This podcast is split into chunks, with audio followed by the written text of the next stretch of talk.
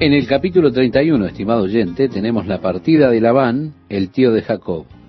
Al besar a sus nietos y despedirlos, puso una piedra de testigo y le da un pesado encargo a Jacob diciéndole, cuida de mis muchachas y mis nietos, y si cualquier cosa haces mal, que Dios te vea y tenga cuidado de ti. De modo que Labán partió con su multitud y regresó a Padán Arán. Jacob siguió su camino y le salieron al encuentro ángeles de Dios.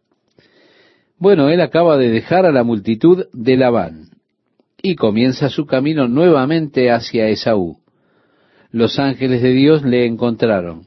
Sin dudas, esto fue muy alentador para Jacob a estas alturas, encontrarse con los ángeles de Dios.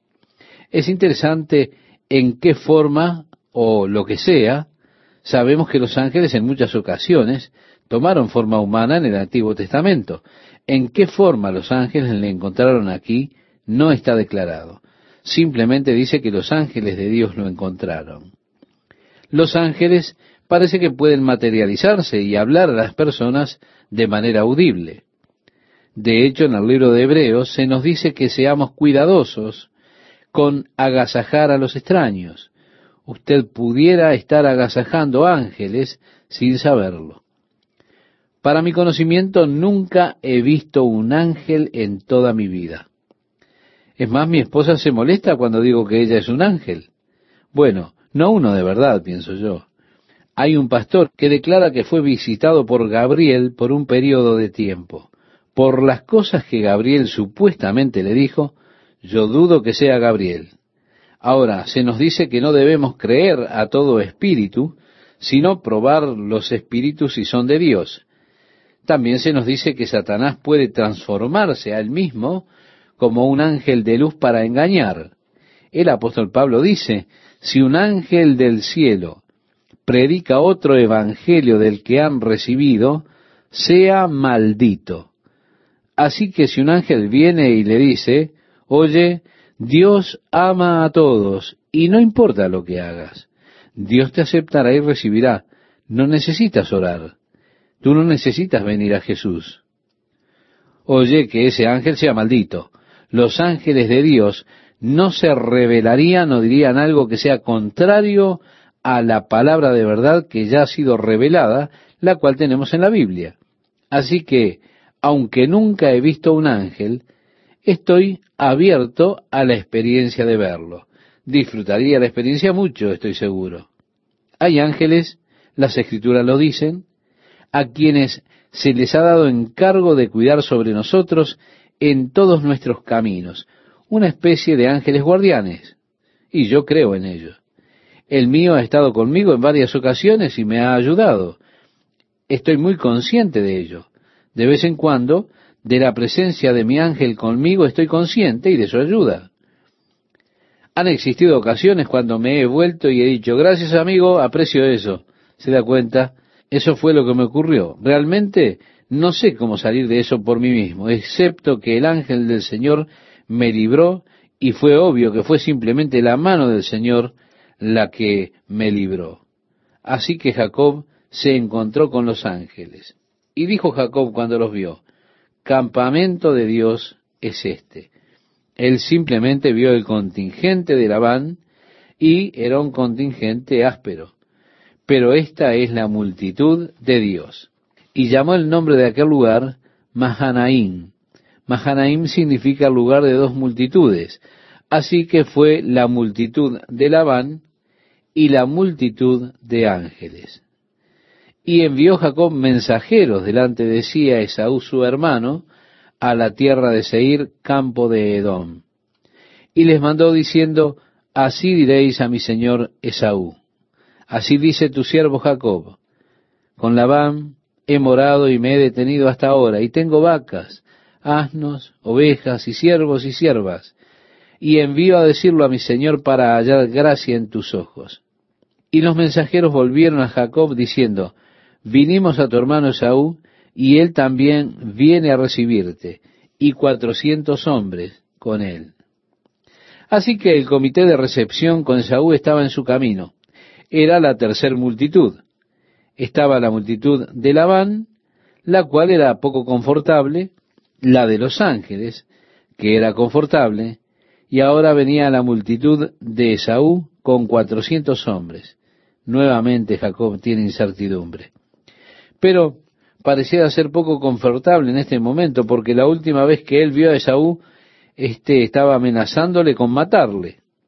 ¿Por qué habrá querido traer cuatrocientos hombres con él, a menos que pretendiese hacerle daño? Así que la noticia perturba a Jacob. No le gustan las noticias que escucha, que cuatrocientos hombres están viniendo con Esaú. Note esto, Jacob en su mensaje a Esaú está señalando su propia riqueza para hacer que Esaú se sienta cómodo de que Jacob no está volviendo para reclamar su herencia, para reclamar su derecho de nacimiento, que no está volviendo a sacarlo de Esaú y tratando de tomar aparte de Esaú lo que le pertenecía a él. No necesito nada, le dice en otras palabras, soy muy rico, tengo siervos, hombres, mujeres, ganado, bueyes, y por demás, ahora estoy regresando. Y se dirige a él como Señor. Aunque su padre dijo, y tu hermano será tu siervo, con todo Jacob se dirige a él, a Esaú, como Señor. Entonces Jacob tuvo gran temor y se angustió y distribuyó el pueblo que tenía consigo, y las ovejas y las vacas y los camellos, en dos campamentos, y dijo, si viene Esaú contra un campamento y lo ataca, el otro campamento escapará. Así que inmediatamente se comenzó a preparar. La primera cosa fue dividir la compañía entre dos bandos, figurándose que si Esaú golpeaba a uno, los otros, mientras estaban luchando, aquellos tendrían oportunidad de escapar. Y dijo Jacob, Dios de mi padre Abraham, Dios de mi padre Isaac, Jehová que me dijiste, vuélvete a tu tierra y a tu parentela y yo te haré bien. Ahora Jacob al comenzar a orar está recordándole al Señor lo que él dijo. ¿Cuántas veces, verdad? En la oración recordamos al Señor lo que él dijo. Y entonces venimos delante de él y le decimos, Señor, tú has dicho donde dos o tres estén reunidos. No fui yo que lo dije, Señor, lo dijiste tú.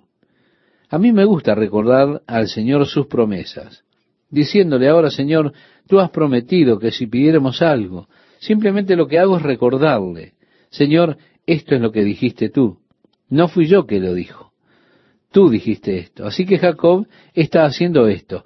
Le está haciendo recordar al Señor lo que él le había dicho. Señor, eres quien dijo, regresa y te trataré bien.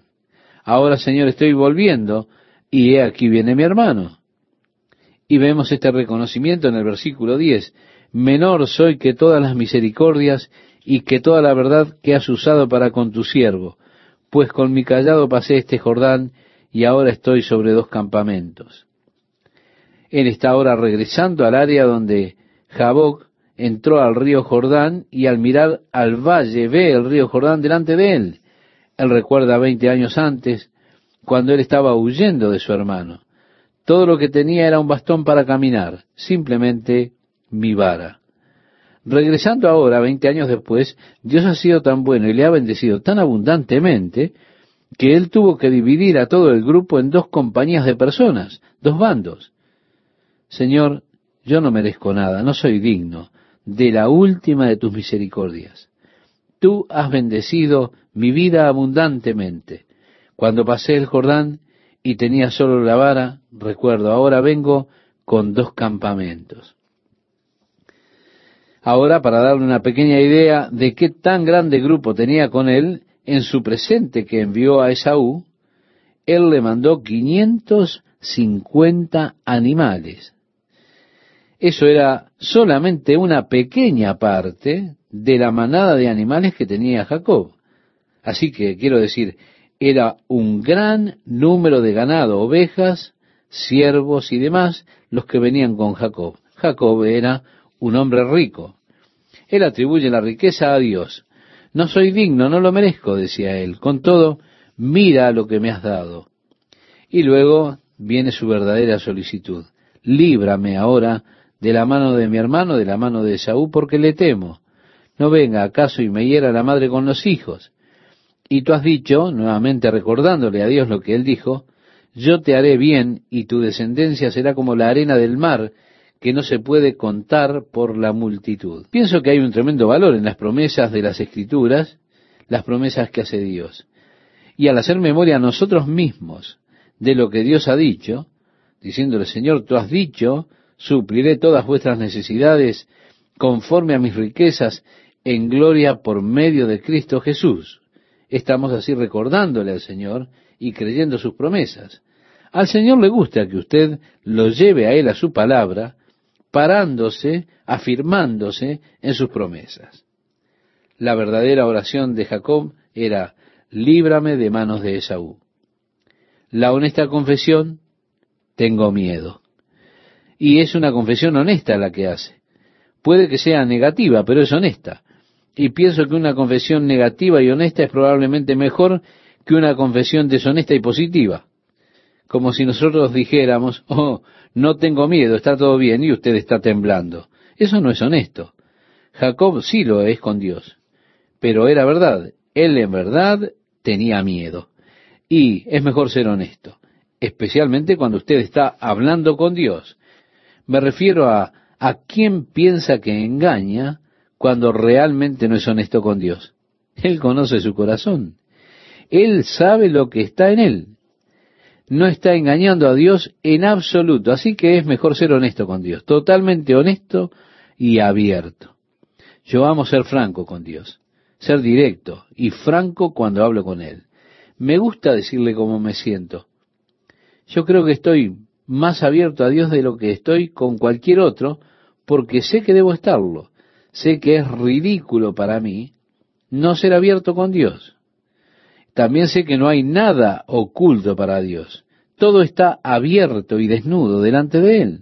Por tanto, cualquier esfuerzo mío por disimular o por darle otro color o de algún modo alterar los verdaderos sentimientos de mi corazón sería una completa locura, sería engañarme a mí mismo.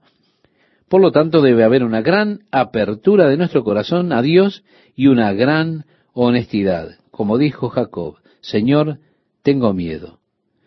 No sé qué es lo que voy a hacer, Señor. Estoy perturbado por este asunto. Pero Dios, estoy enojado y desquiciado. No puedo soportar lo que están haciendo, Señor. Simplemente sea honesto con Dios en cuanto a sus emociones, en cuanto a sus sentimientos, y luego Dios podrá tratar con usted. En tanto trate de cubrir y engañar a Dios diciendo, oh, está todo bien, Señor, está todo bien, me siento grandioso, esto no me molesta, no, no. Entonces Dios no puede tratar con el verdadero asunto de mi vida hasta tanto yo sea franco con Él, sea honesto en mi trato con Dios. Jacob era honesto. Y cuando él le recordó, como dije, le recordó a Dios sus promesas, le dijo, tú dijiste, te haré bien y a tu descendencia como la arena del mar. Ahora, Señor, ¿cómo puede mi simiente ser como la arena del mar si Esaú nos va a barrer a todos? ¿Ve? Esa es la idea. Tú hiciste la promesa de que yo, tú sabes, mis descendientes serían sin número. Y Señor, eso no va a suceder si Esaú viene y nos extermina. Continúa el relato de Génesis diciendo, y durmió allí aquella noche, y tomó de lo que le vino a la mano un presente para su hermano Esaú, doscientas cabras y veinte machos cabríos, doscientas ovejas y veinte carneros, treinta camellas paridas con sus crías, cuarenta vacas y diez novillos, veinte asnas y diez borricos. Y lo entregó a sus siervos, cada manada de por sí, y dijo a sus siervos, Pasad delante de mí, y poned espacio entre manada y manada. Y mandó al primero diciendo, Si Esaú mi hermano te encontrare y te preguntare diciendo, ¿de quién eres y a dónde vas? ¿Y para quién es esto que llevas delante de ti? Entonces dirás, es un presente de tu siervo Jacob que envía a mi señor Esaú. Y he aquí él viene tras nosotros.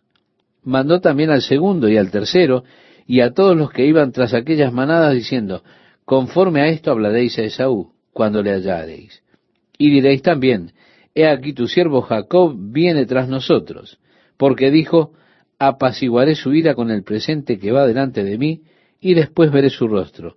Quizá le seré acepto. Así que Jacob ora y luego él hace lo mejor para establecer las cosas.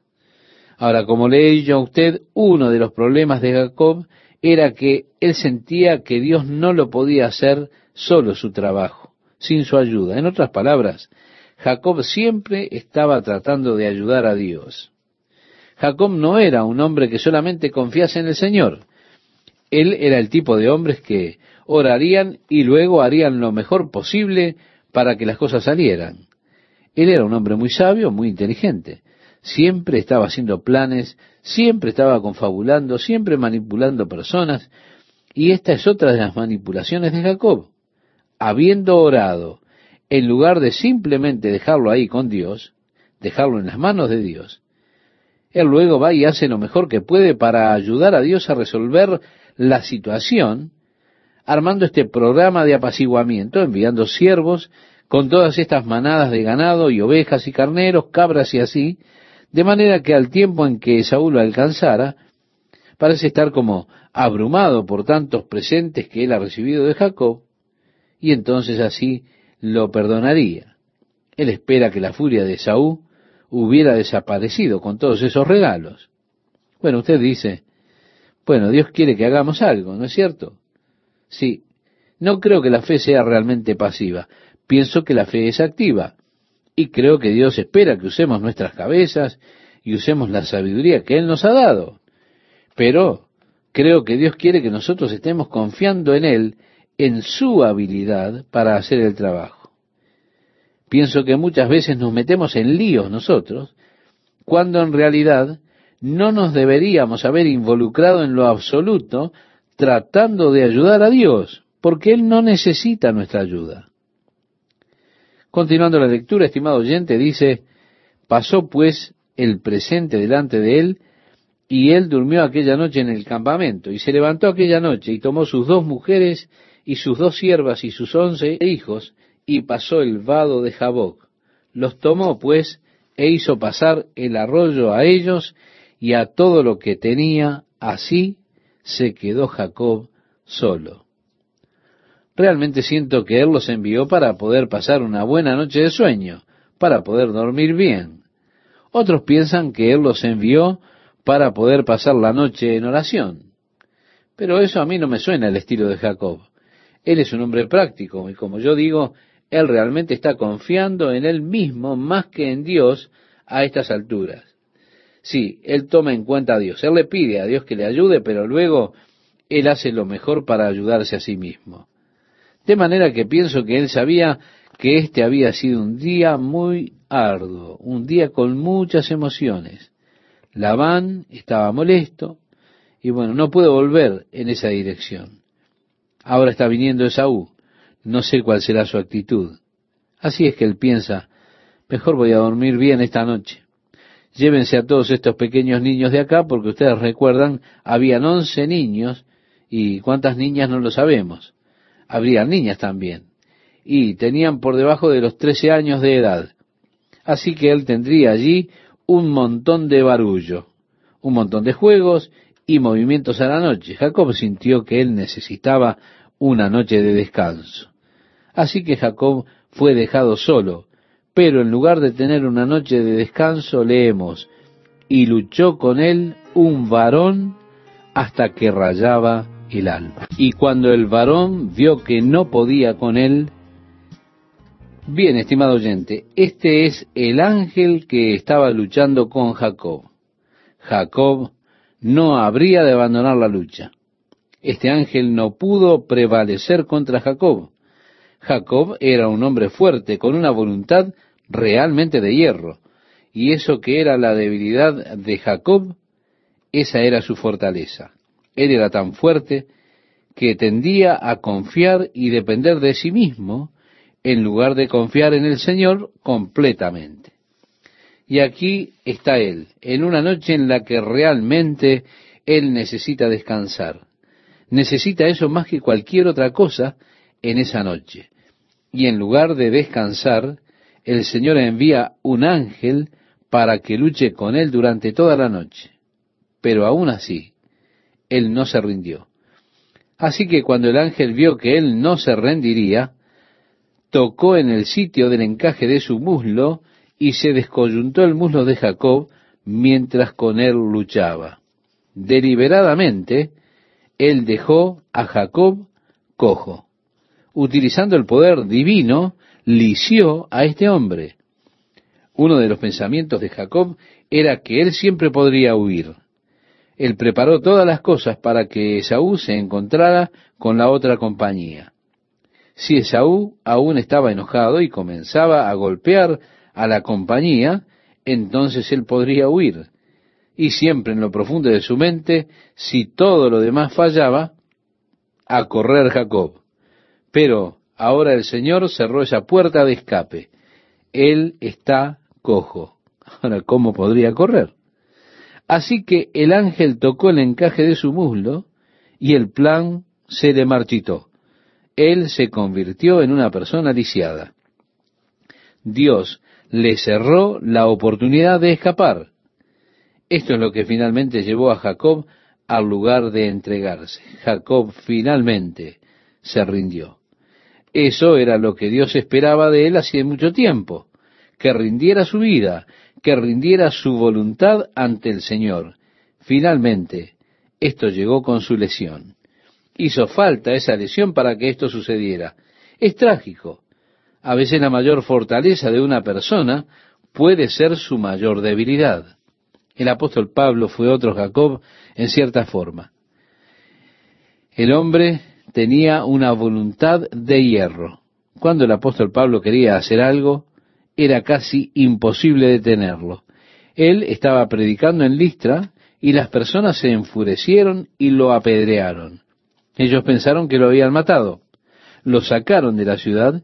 Incluso sus amigos pensaron que él estaba muerto. Pablo mismo no sabía si estaba muerto o vivo. Y sus amigos se reunieron alrededor de su cuerpo llorando. Oh, el gran soldado de la cruz. Qué pérdida para el reino de Dios. De repente, Pablo comenzó a moverse, se puso en pie y dijo, volvamos a la ciudad. Hombre, ¿cómo se puede detener a un hombre así? No se puede. Tenía una voluntad de hierro. Pero eso también se le volvió un problema, porque el apóstol Pablo estaba en Galacia y él pretendía ir hacia Bitinia con el Evangelio. Él tenía deseos de ir a Asia. Decía, oh, yo quiero ir a Asia y predicar pero Dios no quería que él fuera a Asia. Pablo estaba determinado a ir, así que Dios tuvo que hacer que Pablo se enfermara tanto que no pudiera salir de la cama hasta no tener la atención que él demandaba de Pablo. Entonces Pablo dijo, ¿a dónde quieres que vaya, Señor? ¿A Grecia? Pero yo quiero ir a Asia, Señor. Grecia, Pablo. Pero él se enfermó tanto que no pudo ir a Asia. El Señor tuvo que meterlo en la cama y eso es triste. Pero Pablo probablemente no podría haber soportado todas las cosas que soportó sin tener esa gran voluntad que tenía. Era una gran fortaleza. Pero también muchas veces, como decíamos, las habilidades naturales se interponen en nuestro intento de servir a Dios. Con Jacob Dios tuvo que dejarlo cojo de manera de traer a Jacob al lugar de rendirse, de forma que Dios realmente pudiera hacer con Jacob todo lo que él quería hacer. Dios no podía hacer nada mientras él fuera esa clase de hombre mañoso. Dios no podía hacer lo que él quería hacer, así que lo llevó al lugar de la debilidad, poniéndolo en una situación de cojera. Jacob de seguro no es un buen ejemplo para nosotros. Es sólo una buena ilustración y demostración de lo que Dios tiene que hacer con algunas personas para llevarlos a una completa rendición de ellos mismos a Dios. Así que entonces Dios puede tomarlos y comenzar a trabajar a través de ellos. Y ellos tienen esa profunda comprensión de que tengo que depender del Señor. Así vemos que el ángel entonces, estimado oyente, lo dejó cojo, lo dejó lisiado. Jacob en ese momento, derrotado, comenzó a llorar y a suplicarle al ángel. Usted sabe, usted tiene que escuchar el tono de voz de una persona varias veces para saber lo que está diciendo. Usted no puede poner el tono de voz en palabras en una página. Usted tiene que escucharlo para darse cuenta. Y al leer las palabras, suena como que Jacob está demandando, viniendo de una posición de victoria y poder, diciendo, no te dejaré hasta que me bendigas. Y cuando estaba amaneciendo, el relato bíblico nos dice, déjame porque raya el alba. Y Jacob le respondió, no te dejaré.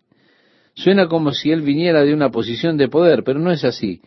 Él estaba en ese momento quebrado, estaba llorando, él estaba suplicando, diciendo en esencia, por favor, no te vayas sin bendecirme. No puedo dejarte ir si no me bendices. Estoy destruido, no puedo correr. Por favor, no te vayas sin antes bendecirme. Y el varón le dijo, ¿cuál es tu nombre? Recordándole su carácter, porque su nombre era un reflejo de su carácter. Y él respondió, Jacob. Mi nombre es agarrador de talón, porque tomé el talón de mi hermano y lo he hecho con los talones de todos. He sido muy listo. Lo he logrado por mi determinación tenaz. Yo no me rindo. Soy un hombre autosuficiente. Soy el dueño de mi destino, el dueño de cada situación. Mi nombre es Jacob. Y aquí está la bendición. La bendición es el cambio de nombre. Y el varón le dijo, no se dirá más tu nombre Jacob, sino Israel. Pero el cambio de nombre indica el cambio de naturaleza. Ya no serás más gobernado por ti mismo, un hombre astuto, apresador de talones, sino que ahora serás un hombre cuya vida será gobernada por Dios. Tu nombre será Israel. Eso indica el cambio de carácter. De hecho, podemos decir es el nuevo nacimiento es ser nacido de nuevo. Ya no más ser guiado por sí mismo, por la carne, sino que ahora estará siendo guiado por el Espíritu de Dios, viviendo ahora una nueva vida por el Espíritu. Qué hermosa bendición, estimado oyente. La mayor bendición que él pudo haber recibido fue esta. Fue una bendición que le duró por el resto de su vida. Y así el cambio en Jacob, la bendición fue el cambio de naturaleza que Dios le dio a él. Porque has luchado con Dios y con los hombres y has vencido. Dios está cambiando su naturaleza, haciéndolo a usted un príncipe, dándole poder con Dios y poder con los hombres.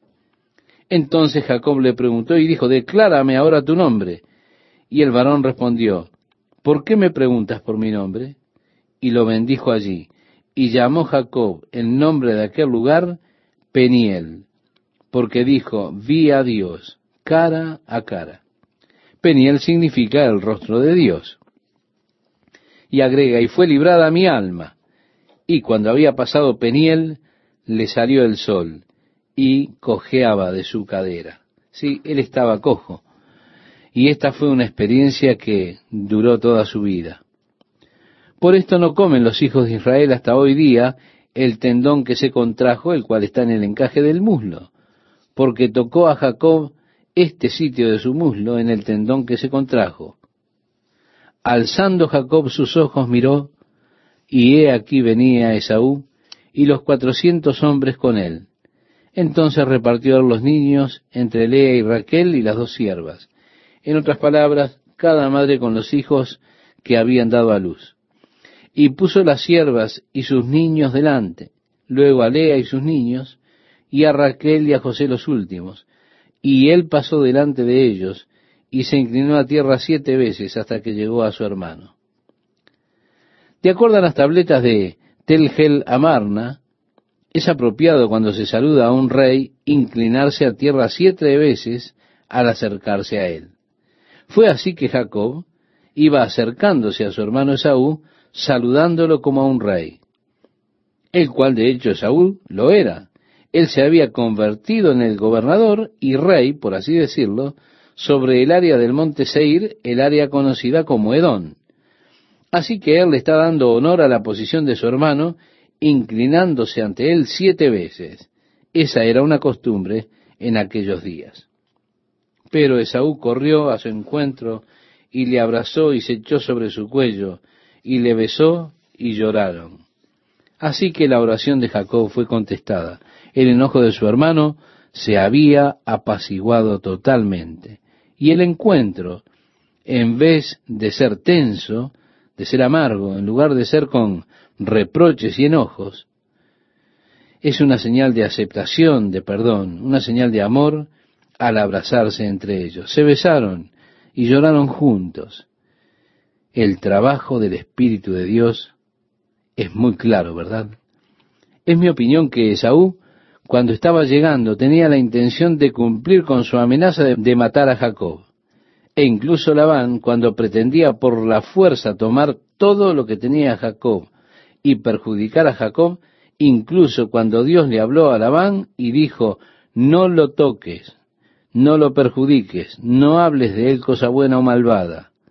Dios protegió a Jacob. Yo creo que Dios cambió el corazón de Esaú para que en el momento en que ellos se encontraron, todo el enojo y la amargura de años se fuera y aconteciera esta hermosa reunión de los dos hermanos.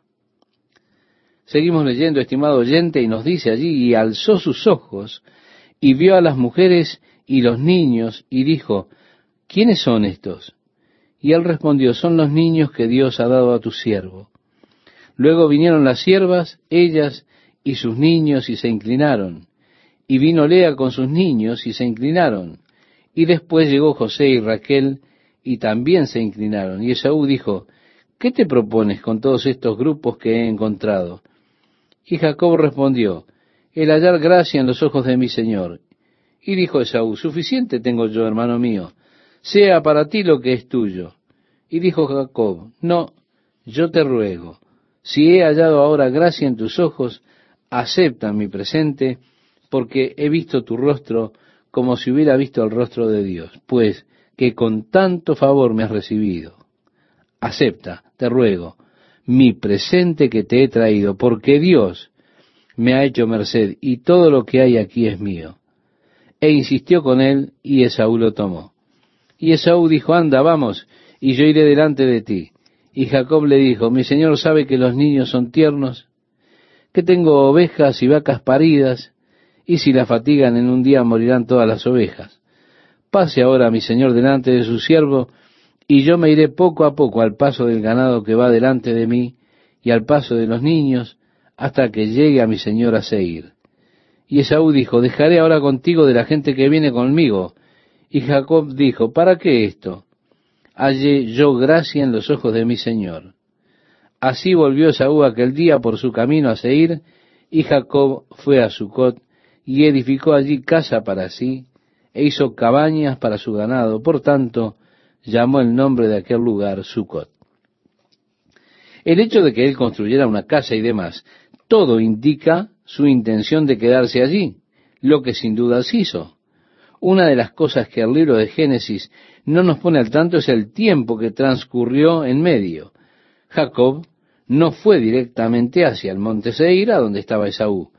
Él se detuvo primero en Sucot por un periodo de tiempo. Construyó cabañas allí. Se quedó por un tiempo y luego se mudó a Siquem. El área de Siquem fue donde, sin duda, se quedó tal vez por diez, ocho, diez años. La Biblia no nos da los tiempos excepto que tenemos las edades y eventos y sabemos cuántos años transcurrieron, probablemente ocho años o más, entre el tiempo que él vio a Esaú y antes de que él comenzara a moverse hacia Hebrón. Él se estableció en el área de Siquem por muchos años. Y como dice el versículo 18, después Jacob llegó sano y salvo a la ciudad de Siquem. La palabra Siquem es realmente la palabra hebrea Shalom, y probablemente estaría mejor traducida como Jacob vino en paz a la ciudad de Siquem. No hay registro de ninguna ciudad llamada Shalom en esa área, y la traducción podría fácilmente ser y Jacob vino en paz a Siquem, que está en la tierra de Canaán, cuando venía de Padán Aram y acampó delante de la ciudad. Y compró una parte del campo donde plantó su tienda de mano de los hijos de Amor, padre de Siquem, por cien monedas, y erigió allí un altar y lo llamó el Eloé Israel, o sea, el Dios de Israel. Así que aquí él adopta su nuevo nombre, el nombre que Dios le había dado a él. Y al construir el altar, él lo construye no delante del Dios de Jacob, sino del Dios, el Dios de Israel. Fue así que él compró este campo porque planificó quedarse en esta área, indicándolo por el hecho de que él compra el campo y se instala allí por muchos años. Hay un espacio de tiempo entre los capítulos 33 y 34 porque al momento en que ellos dejan la tierra de Padán Aram, Dina tenía mm, más o menos seis años y ahora ella aparece en la historia y en este momento obviamente es mayor que eso. Nos dice el versículo 1 del capítulo 34, salió Dina, la hija de Lea, quien era, por supuesto, la primera esposa que Labán le dio a Jacob, la hermana mayor, y luego Lea dio a luz varios hijos a Jacob, y finalmente tuvo una hija. Así que ella tenía muchos hermanos mayores, Rubén, Simeón, Leví, Judá y demás. Y Dina, la hija de Lea, la cual ésta había dado a luz a Jacob, a ver a las hijas del país. Nos dice que salió Dina a ver a las hijas del país. Probablemente estaría en la etapa de la adolescencia o cerca de ella y ella tenía amigas. ¿Dónde conseguir amigas? Ella estaba comenzando a conocer allí las chicas en el área de Siquem. Y la vio Siquem, hijo de Hamor, Ebeo, príncipe de aquella tierra, y la tomó y se acostó con ella y la deshonró. Pero su alma se apegó a Dina, la hija de Lea, y se enamoró de la joven y habló al corazón de ella. Y habló Siquén a Jamor su padre diciendo, tómame por mujer a esta joven. Sí, su acción estuvo mal, pero pareciera ser una persona honorable. Habiendo hecho eso, habiéndola cortejado, habiendo tenido relaciones con ella, ahora él está enamorado de ella y desea que ella sea su esposa, y le pide a su padre que haga los arreglos por él. Desde el versículo 5 al versículo 9, en el capítulo 35 leemos, Pero oyó Jacob que Siquén había amancillado a Dina su hija. Y estando sus hijos con su ganado en el campo, cayó Jacob hasta que ellos viniesen. Se dirigió Amor, padre de Siquén, a Jacob para hablar con él. Y los hijos de Jacob vinieron del campo cuando lo supieron, y se entristecieron los varones y se enojaron mucho, porque hizo vileza en Israel acostándose con la hija de Jacob, lo que no se debía haber hecho. Y Jamor habló con ellos diciendo, El alma de mi hijo Siquem se ha apegado a vuestra hija, os ruego que se la deis por mujer, y emparentad con nosotros, dadnos vuestras hijas, y tomad vosotros las nuestras. Yo quiero que usted note el plural. Así que Jacob tenía otras hijas que no se mencionan. Dadnos vuestras hijas y tomad vosotros las nuestras y habitad con nosotros, porque la tierra estará delante de vosotros, morad y negociad en ella y tomad en ella posesión. Siquem también dijo al padre de Dina y a los hermanos de ella, halle yo gracia en vuestros ojos y daré lo que me dijereis. Aumentad a cargo mío mucha dote y dones, y yo daré cuanto me dijeres, y dadme la joven por mujer. Pero respondieron los hijos de Jacob a Siquem y a Jamor su padre con palabras engañosas, por cuanto había amancillado a Dina su hermana. Y les dijeron, no podemos hacer esto de dar nuestra hermana a hombre incircunciso, porque entre nosotros es abominación. Mas, con esta condición os complaceremos. Si habéis de ser como nosotros, que se circuncide entre vosotros todo varón. Entonces os daremos nuestras hijas y tomaremos nosotros las vuestras, y habitaremos con vosotros, y seremos un pueblo.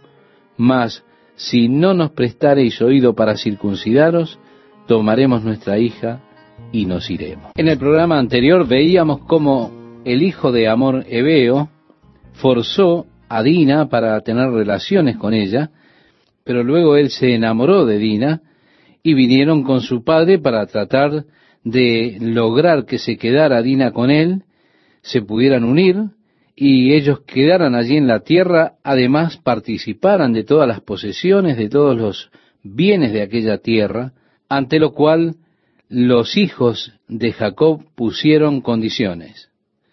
y esas condiciones fueron cumplidas por el amor que tenía el hijo de este amor hebeo.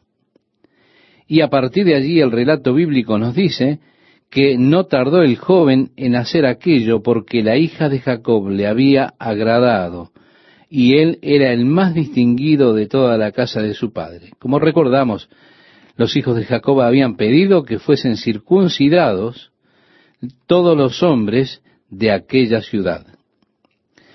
Y relata así la Biblia. Entonces Amor y Siquem su hijo vinieron a la puerta de su ciudad y hablaron a los varones de su ciudad diciendo, estos varones son pacíficos con nosotros, y habitarán en el país y traficarán en él, pues he aquí la tierra es bastante ancha para ellos.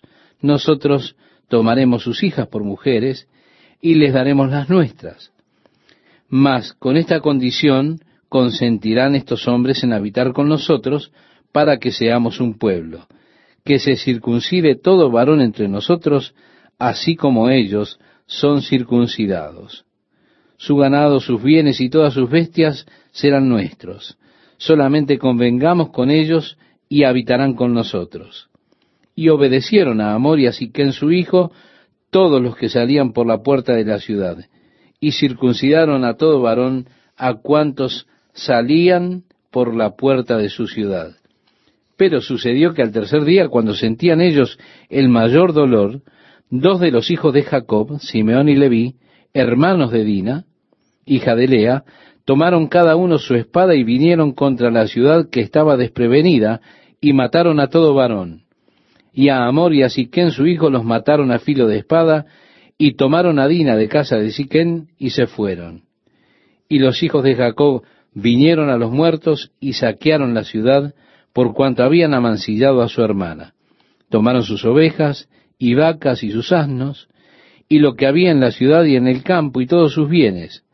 Llevaron cautivos a todos sus niños y sus mujeres y robaron todo lo que había en casa.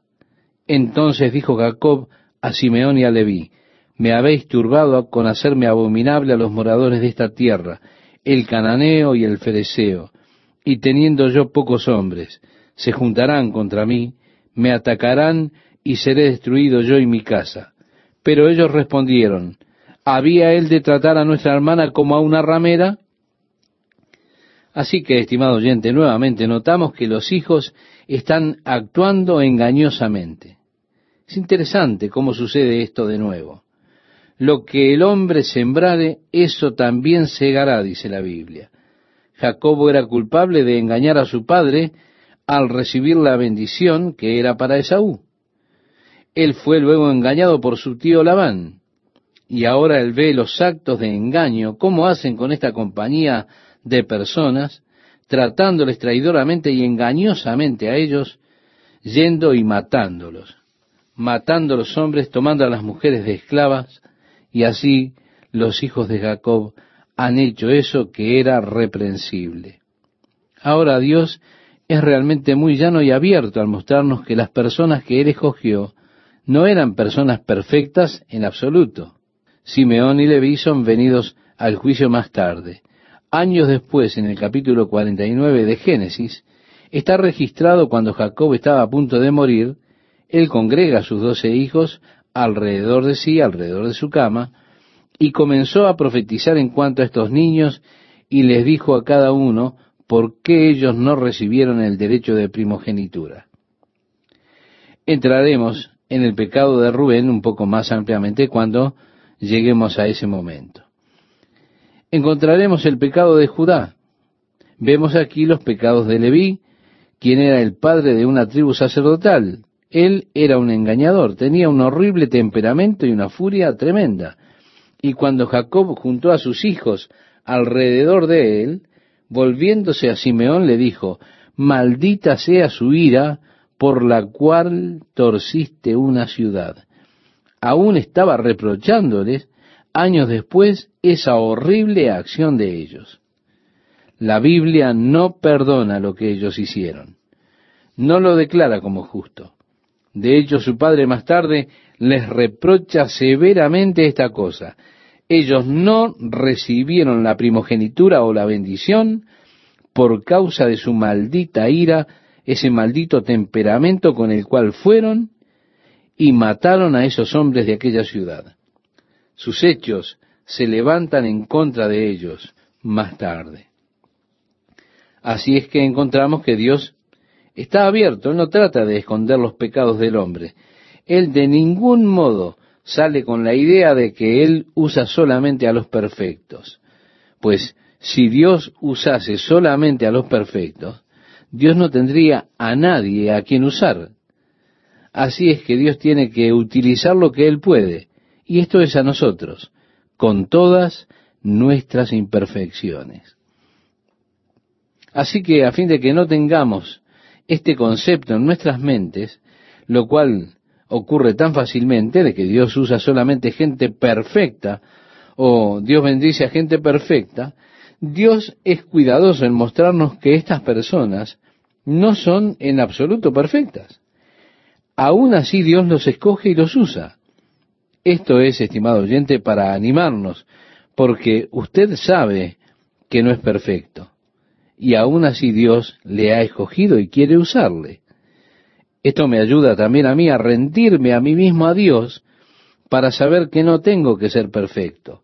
Sí, Él quiere que yo sea perfecto. Yo no.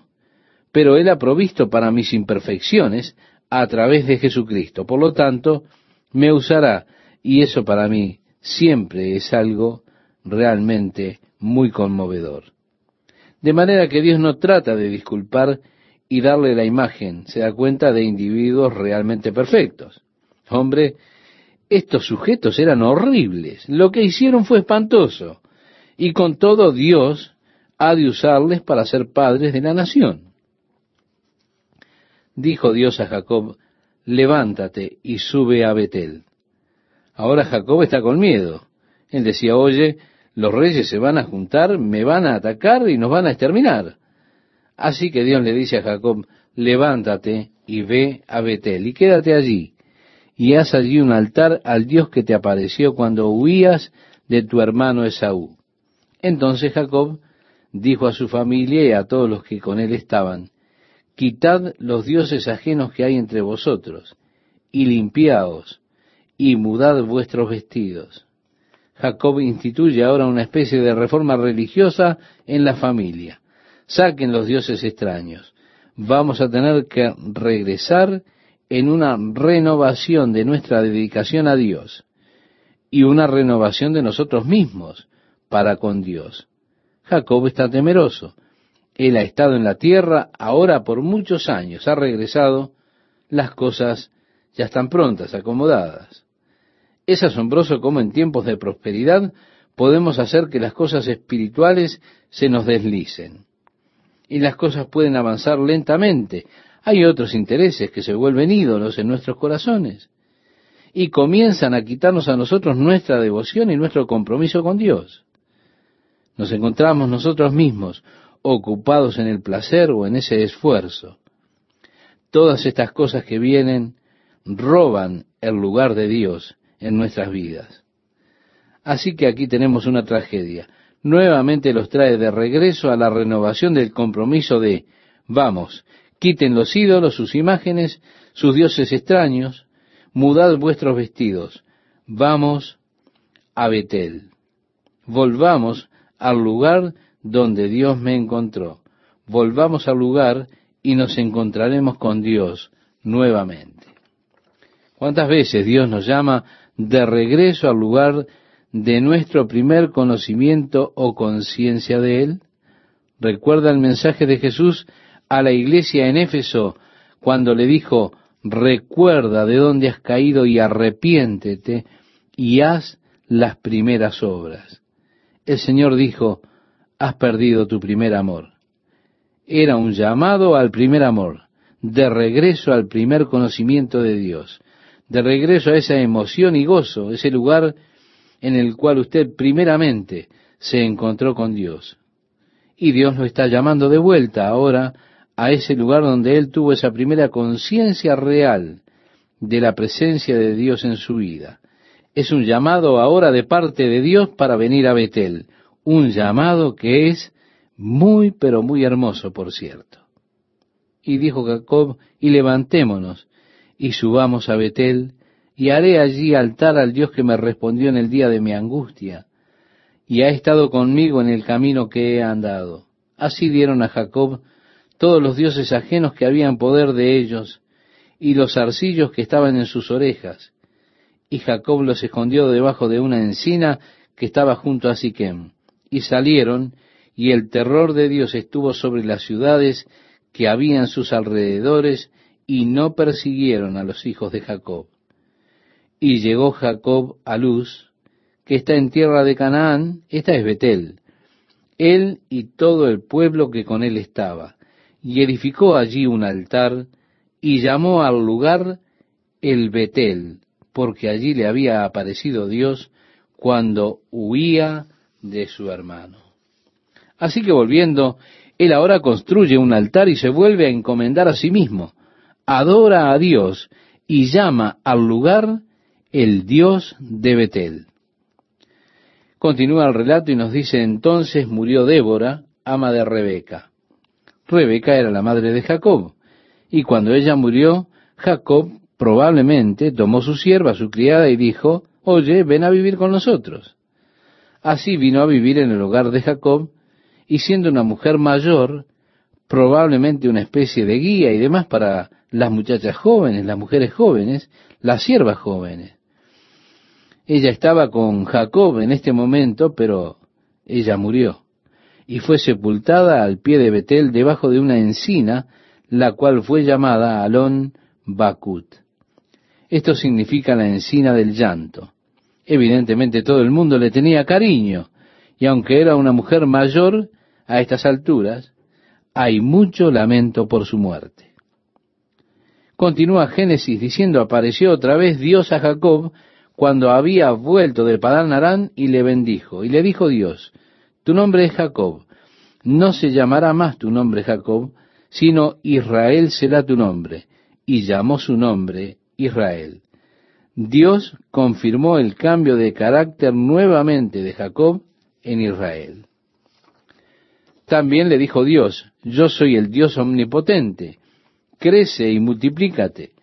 Una nación y conjunto de naciones procederán de ti, y reyes saldrán de tus lomos. La tierra que he dado a Abraham y a Isaac la daré a ti, y a tu descendencia después de ti daré la tierra. Y se fue de él Dios del lugar en donde había hablado con él. Y Jacob erigió una señal en el lugar donde había hablado con él, una señal de piedra, y derramó sobre ella libación y echó sobre ella aceite. Y llamó Jacob el nombre de aquel lugar donde Dios había hablado con él, Betel. Una segunda vez apareció Dios a Jacob aquí en el área de Betel. Renovó el pacto y renovó la promesa.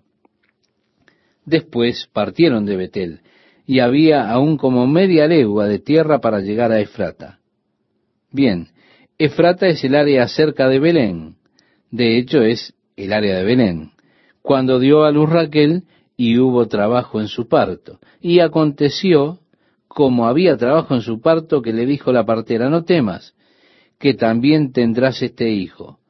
Y aconteció que al salirse el alma, pues murió, llamó su nombre Benoni.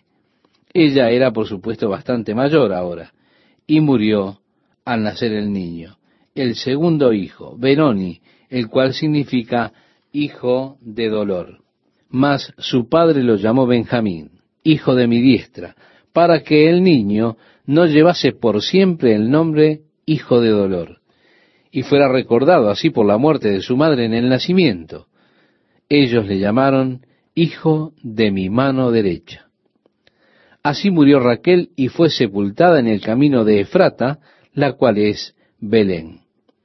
Ahora aquí en este punto usted probablemente tendrá un pequeño comentario de Moisés, porque él fue el único que ensambló estos registros y escribió estos primeros libros. Así que Moisés añade un pequeño comentario aquí. Y levantó Jacob un pilar sobre su sepultura. Esta es la señal de la sepultura de Raquel hasta hoy.